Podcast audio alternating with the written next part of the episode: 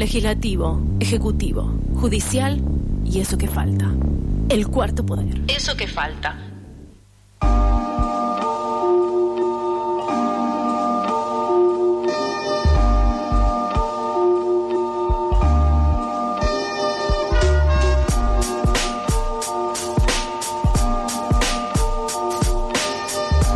37 minutos han pasado de las 14 horas en este hermoso jueves soleado, fresquito más soleado.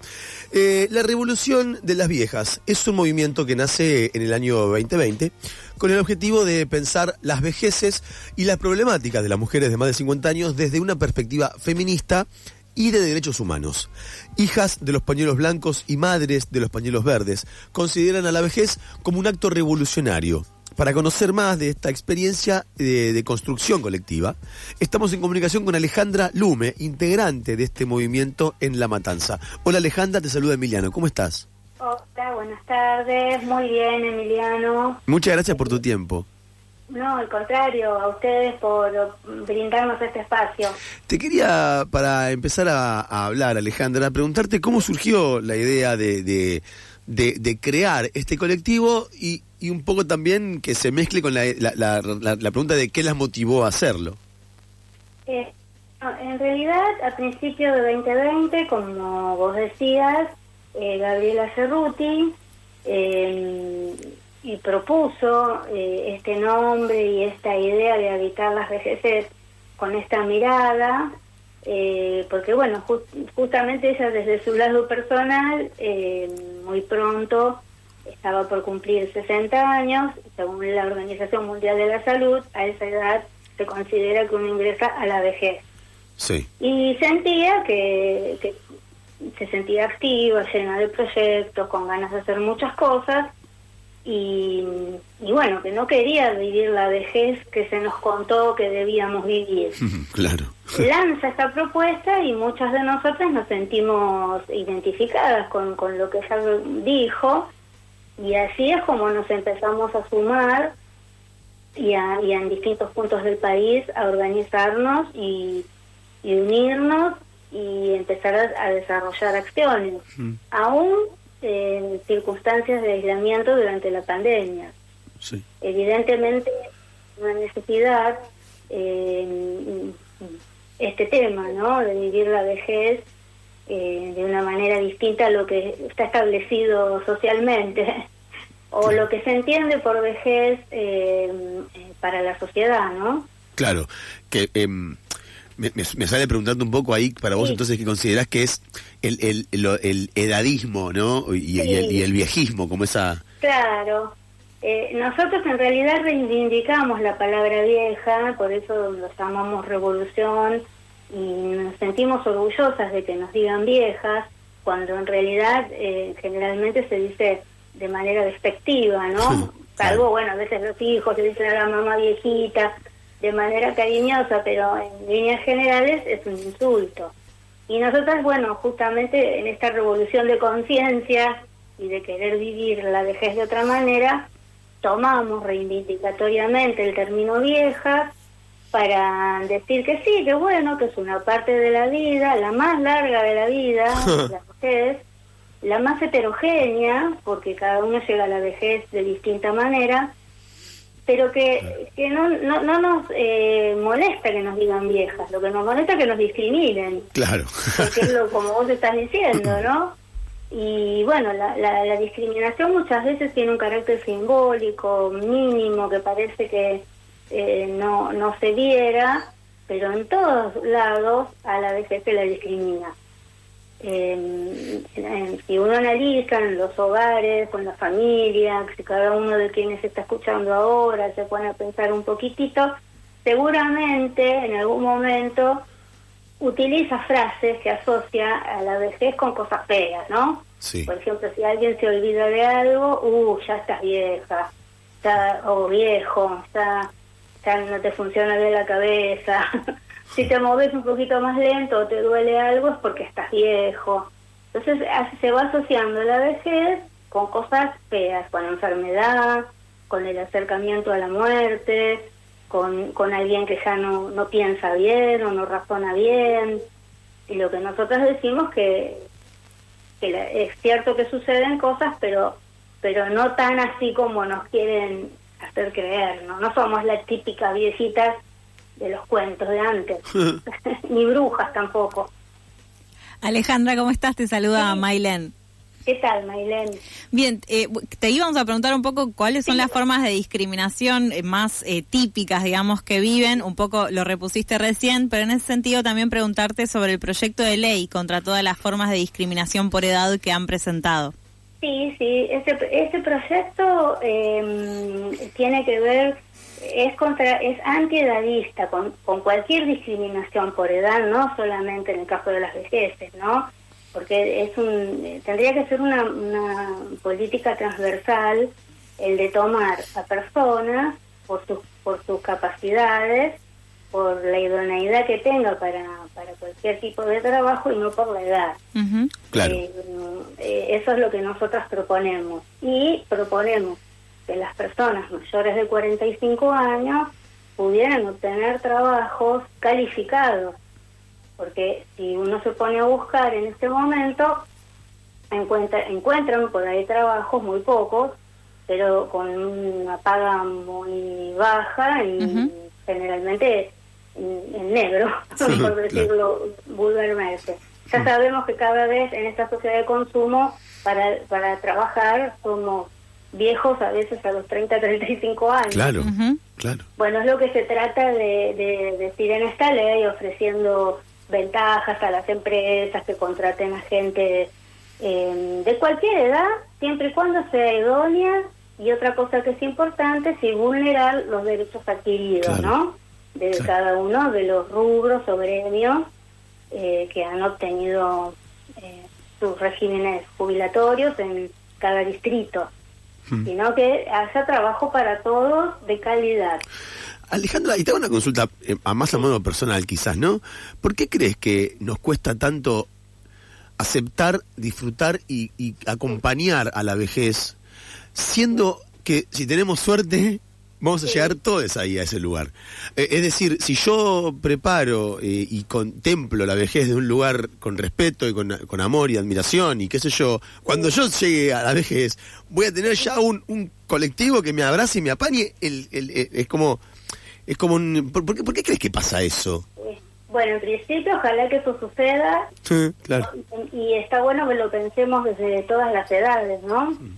Mm. Eh, bueno, desde una mirada feminista, como tenemos nosotras, consideramos que el famoso patriarcado, junto con, con, el consumo, con el mercado capitalista, establece roles, establece mm. estereotipos para los jóvenes, para los viejos, para los hombres, para las mujeres. Y para la vejez, la verdad que eh, no tiene muy buena prensa eh, si te arrugas, ya dejas de ser, ya, mm. dejas de ser bella. Claro. Eh, eh, te acercas a la muerte, te acercas a la etapa donde no sos productivo, aparentemente. Eh, todo lo negativo se asocia con, con la vejez, con el fin de, de todo. y bueno, y el estereotipo alegre, entre comillas, sobre la vejez es bueno, los que salen de paseo este, a algún, algún lugar, los que van a los centros de jubilados, sin discriminarlos, por supuesto, y, y todo está bien mientras sea así. Eh, eh, lo que nosotras proponemos es otra clase de vejez, donde en principio se nos tenga en cuenta como personas autónomas, como sujetas de derechos, personas deseantes, ¿eh? Parece que cuando sos viejo ya la sexualidad no existiera, ni la erotización. Con los cuerpos que tenemos, eh, gordas, flacas, arrugadas, no arrugadas. eh, y yo creo que la discriminación eh, viene por eso, por, por la violencia, la violencia mm. del patriarcado.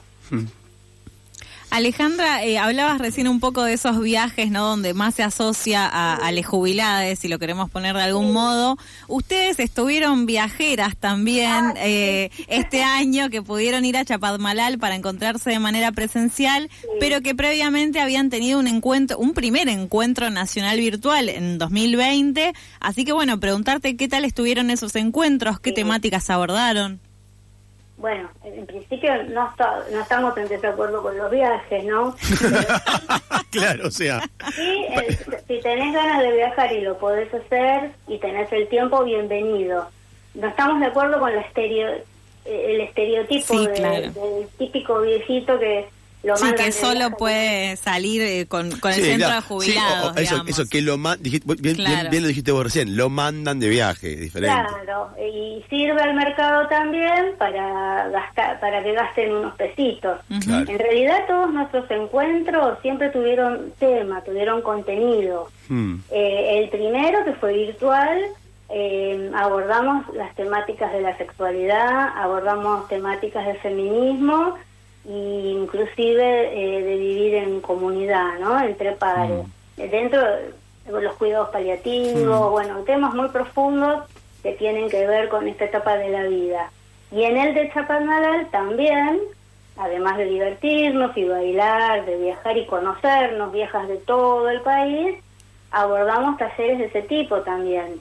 Eh, bueno, hablamos de los roles, de los estereotipos, de la violencia simbólica, de, de, de las expresiones artísticas en relación a nuestra edad, de las cosas que nos han pasado, eh, del amor romántico, de sexualidad.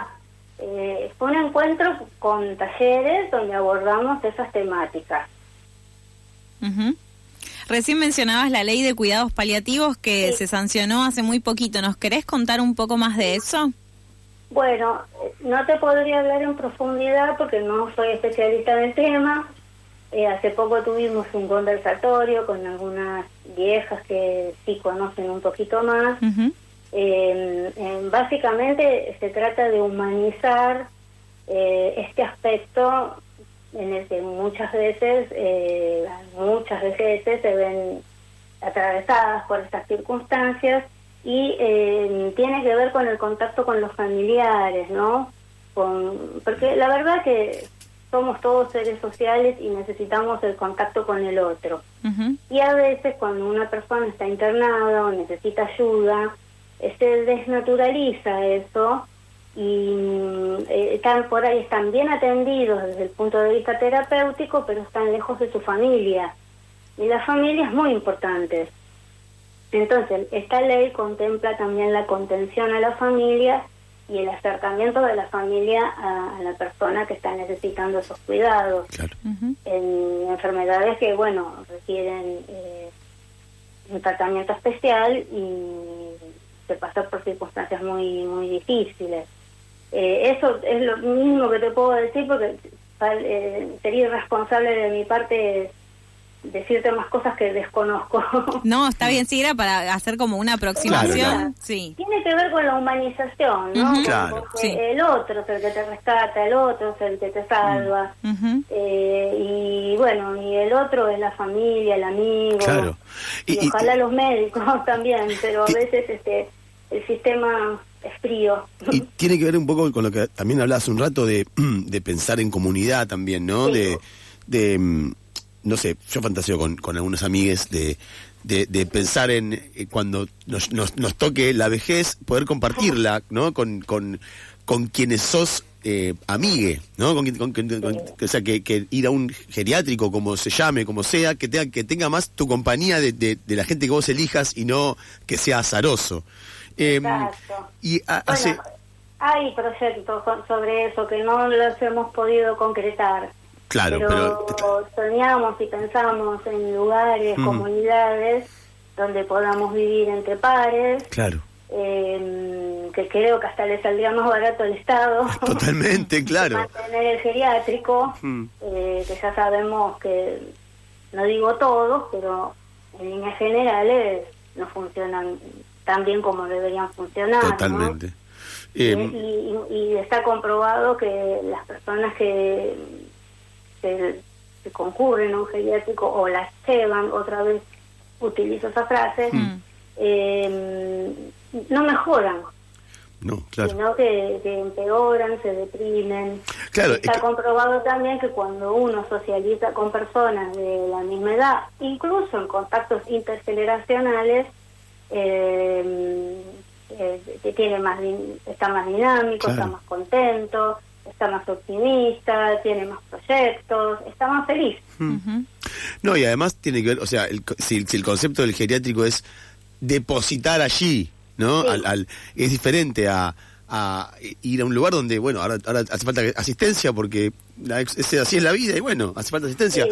Hablando de esto de que decías hace, hablábamos al inicio de, de que sos parte de las viejas matanceras. Matancera, matancera de, de corazón. Ahí va. Eh, y, y- y- y cómo es entonces la, la- la experiencia esta en cons- de construcción en este... Sí, Y, y- bueno, nosotros este, durante el aislamiento, eh, la verdad que nos fuimos juntando a través de un WhatsApp y de los Zoom, ¿no? Eh, aprendiendo las herramientas tecnológicas como pudimos. claro. Pero bueno, las matanceras somos muy territoriales, muy de acción, y en cuanto nos pudimos ver, gracias a las vacunas, eh, bueno, empezamos a armar cosas, como por ejemplo una bandera propia, eh, las remeras, prepararnos para el viaje a Chaparmalal y hicimos un taller. Mm. Eh, bueno, ahora hace- poco viajamos a, a Maicha, en Tucumán, para vivir la ceremonia de la Pachamama. Ah, es, es- es- es- de eso queríamos preguntarte, ¿cómo fue la experiencia esa? ¿Qué? Me imagino que además primero eh, tener el grupo de pertenencia y sentirte Sí. parte de un... de- ya eso te agrega ganas, por lo menos ganas de vivir te agrega, por lo menos. Sí, todas nuestras salidas en la matanza tienen algún sentido y algún contenido. Eh, en este caso queríamos vivir la ceremonia, pero además contactarnos con mujeres viejas del lugar. Claro.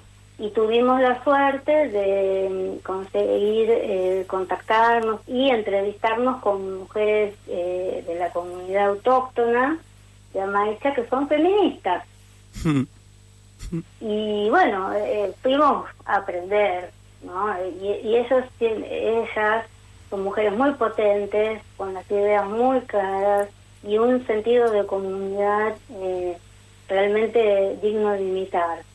Toda la comunidad de Amaicha tiene estas características, pero las mujeres en particular muy, muy, muy fuerte. Y en el caso de las vejeces pasa lo mismo que con nosotros, están aisladas, están en sus hogares solas, solos. Y bueno, lo que están haciendo ahora es recopilando sus historias, Mm. eh, que generalmente se transmiten de, en forma oral, y las están tratando de registrar en algún lugar como para que quede esta historia y la puedan reproducir a las nuevas generaciones, ¿no?